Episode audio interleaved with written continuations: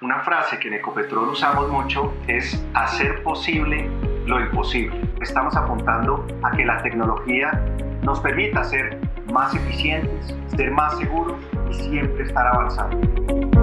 Eso, justamente, es hacer posible lo imposible. Lo dice Felipe Bayón, presidente de Ecopetrol. Estamos haciendo que la tecnología y la innovación se conviertan en ejes de nuestra transformación para entregar cada día mejores resultados a nuestros accionistas y, lógicamente, a todos los colombianos. Bienvenidos a Apropiate, el podcast de la transformación digital de Ecopetrol. Soy Héctor Galvis del equipo de apropiación digital y hoy hablaremos justamente sobre cómo estamos avanzando hacia una gestión digital de abastecimiento. Y cada día estamos entregando a la operación nuevas y mejores soluciones digitales que están cambiando la forma en la que hacemos las cosas. Hoy queremos hablarles de una solución en la que venimos trabajando hace varios meses y que nos permitirá optimizar los costos logísticos de nuestra operación. Pero además nos permitirá ver todas las posibilidades que tenemos en este sentido. Hablamos del nuevo modelo logístico, una herramienta que involucra analítica avanzada para la toma de decisiones. Y para entenderlo mejor tenemos tres invitados que conocen muy bien este proceso y han construido esta nueva solución. En Agenda Digital, una charla con los expertos.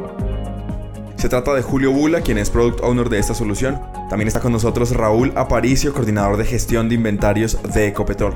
Y finalmente saludo a Alex Millán, jefe del departamento de inventarios y bodegas de Ecopetrol. Comienzo preguntándole a Julio, hablemos de esta solución Julio, comencemos por entender qué es un modelo analítico en lo que tiene que ver con logística e inventarios. Muchas gracias por la pregunta Héctor. Un modelo analítico es un conjunto de variables y sus interrelaciones que tiene por objetivo simular datos históricos.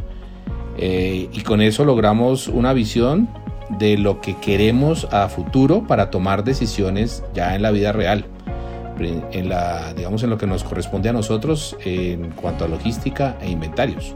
Y otro tema importante es la posibilidad de simular escenarios, Raúl. ¿Qué significa una simulación en lo referente a los centros logísticos y bodegas que hoy tenemos en Ecopetrol? Bueno, una simulación es eh, una especie de laboratorio.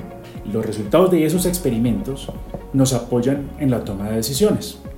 En, el caso de nuestra red de bodegas, estas simulaciones nos están ayudando a rediseñar la red, eh, planteando distintos escenarios de futuro y nos ayudan a responder preguntas como eh, en dónde debería centralizar operaciones, dónde podría recibir materiales y consolidar carga, o cuál podría ser el impacto de expandir una instalación.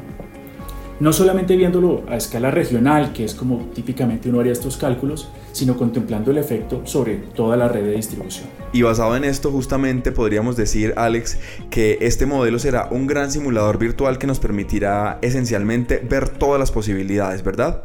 Sí, pero, pero no solamente verlas, eh, sino medir su eficiencia.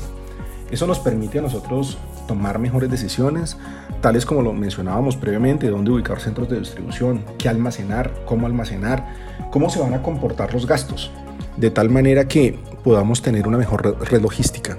Esto en el pasado no era posible, tardaría mucho tiempo y básicamente pues estábamos en un, en un estado en donde eh, teníamos prueba y error. Básicamente se medía al, al, implementar la iniciativa. Julio, para quienes no conocen el proceso de inventarios, ¿cómo funciona hoy nuestra operación logística y cómo podría llegar a ser con este modelo? Cuando tú entras a la herramienta, él te, ella te muestra todo lo que tenemos actualmente en todas nuestras operaciones y permite simular diferentes alternativas.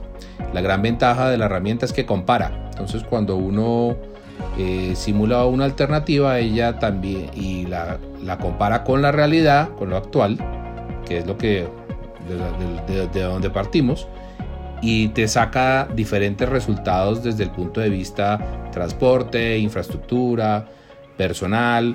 También nos maneja el tema de criticidad y disponibilidad de los materiales en las operaciones. Entonces, eh, toda esa información que nos da la herramienta nos va a permitir tomar mejores decisiones. Julio, pongamos un ejemplo práctico para entenderlo mejor. Si tenemos un pedido de materiales que normalmente se entrega en Yopal, por ejemplo, para la operación de facilidades como Cusiana, Cupiagua, Floreña, pero ese pedido es recurrente, podríamos juntar ese traslado con otro o con otros materiales para optimizar los costos de transporte y además mejorar la disponibilidad de materiales. ¿Es así? Sí, tal cual. Hoy en día nuestros proveedores nos entregan sus materiales directamente en las operaciones o en sitio. Entonces una de las variables que podemos ver con el modelo es centralizar, por ejemplo, la entrega de proveedores aquí en Bogotá. El sistema nos va a concluir eh, qué tipo de personal vamos a necesitar en una estructura que tengamos aquí en Bogotá, cuál es el transporte y sus costos, cuáles son los materiales que podríamos o no centralizar. Entonces nos da una serie de resultados para tomar la, mejor, la mejor decisión. Alex, sin duda uno de los alcances más interesantes de este modelo tiene que ver con la simulación de rutas, que nos permitirá medir la huella de carbono que generamos, un tema tan importante en esta época.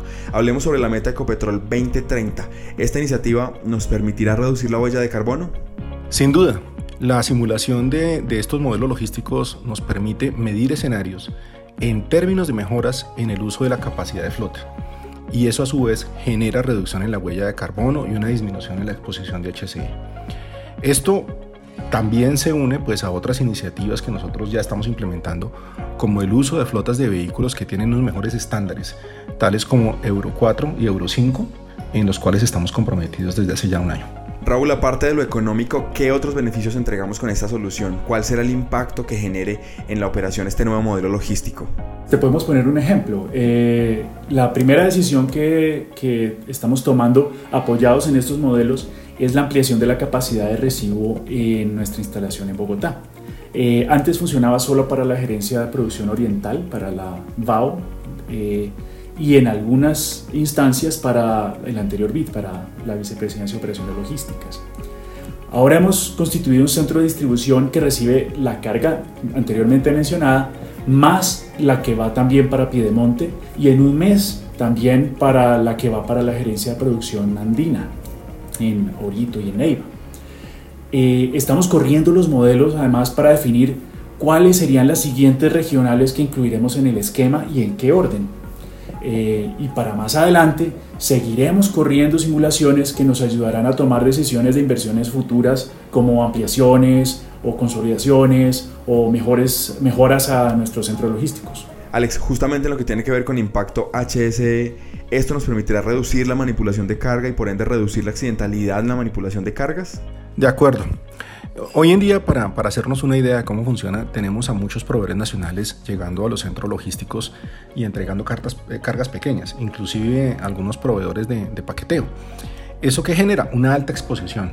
Al reproducir los modelos de los centros de distribución como el que actualmente eh, estamos arrancando operaciones y que mencionó Raúl previamente, se reduce, se reduce de manera muy considerable ese tránsito a las regiones. Eso permite no solamente una menor manipulación, sino también un mejor manejo de, la mercancía al hacer consolidación. Se puede empaquetar de una mejor manera, reduciendo los costos y mejorando la manera como, se hace el recibo en los centros logísticos. Sin duda, Alex, este modelo con estas características va a marcar la diferencia en Ecopetrol. A nuestros invitados, gracias por aceptar la invitación, por supuesto. En los próximos días, ustedes, nuestros oyentes, les contaremos más detalles sobre esta nueva solución que hacen parte de la transformación digital que está en marcha. Y así llegamos al final de Apropiate, el podcast de la transformación digital de Ecopetrol. Sigamos usando nuestra energía para construir una empresa y un país de todos para todos. Hasta la próxima.